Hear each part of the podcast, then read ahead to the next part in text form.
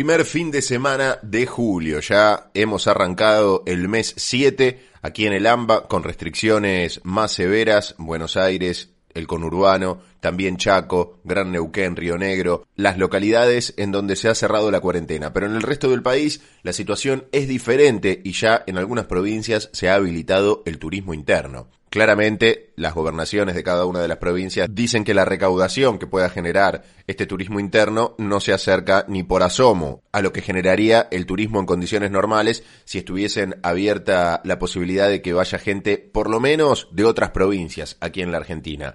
Pero algo es algo, es un paliativo, y en este mes de julio vamos a tener un feriado extra largo. Se viene el 9 de julio, Día de la Independencia, que cae día jueves, próximo jueves, y ya se había definido que el 10 de julio, el viernes, también va a ser feriado con fines turísticos, feriado puente. Entonces, el próximo fin de semana tendremos el octavo fin de semana largo del año, 9 y 10 de julio, y seguramente estas provincias, por lo menos las que ya habilitaron el turismo interno, puedan tener una recepción un poco más amplia de sus coprovincianos.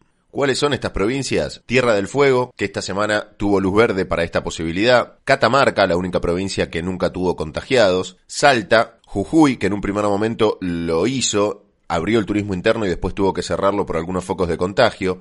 Mendoza, donde Cornejo quiere fundar la República Separatista de Mendoza.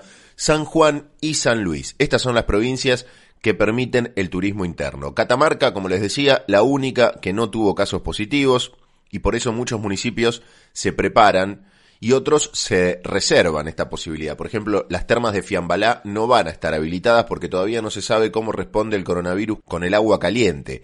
Hasta que no se sepa definitivamente cómo actúa, no van a abrir las termas. Tal vez para septiembre-octubre puedan hacerlo. San Juan también habilitó el turismo interno la semana que hemos dejado atrás, por su estatus sanitario, tiene solamente ocho casos desde que empezó la pandemia, cinco de los cuales son pacientes recuperados y tres están en vías de recuperarse.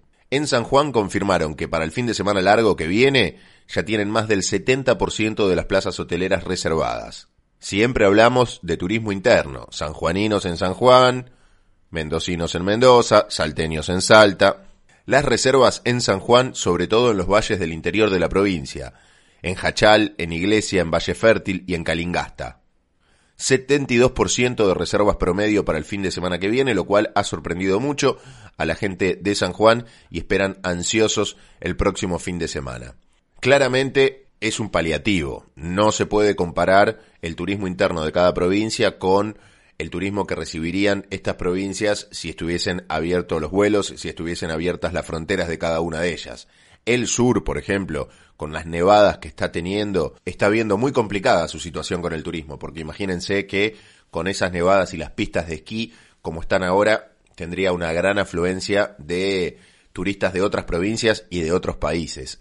Los ingresos que se le están escapando a las provincias del sur son muy grandes. En este caso no pueden esperar una recuperación económica verdadera hasta que no haya aviones y hasta que no haya turistas de todo el mundo. Pero por lo menos, ¿no? Por lo menos pueden pasear por su provincia. Están bastante mejor que nosotros aquí, cada vez más adentro de casa, por lo menos hasta el 17 de julio. Más música, aquí en la tira tenemos un recorrido largo hasta las 12 de la noche, así que prendete conmigo, estés donde estés en cualquier parte del país y del mundo al WhatsApp 11 23 22 9189 o seguime arroba efraros termina en Z. Hasta las 12, vamos juntos. ¿Qué suena ahora? Carlos Baute, perdimos el control.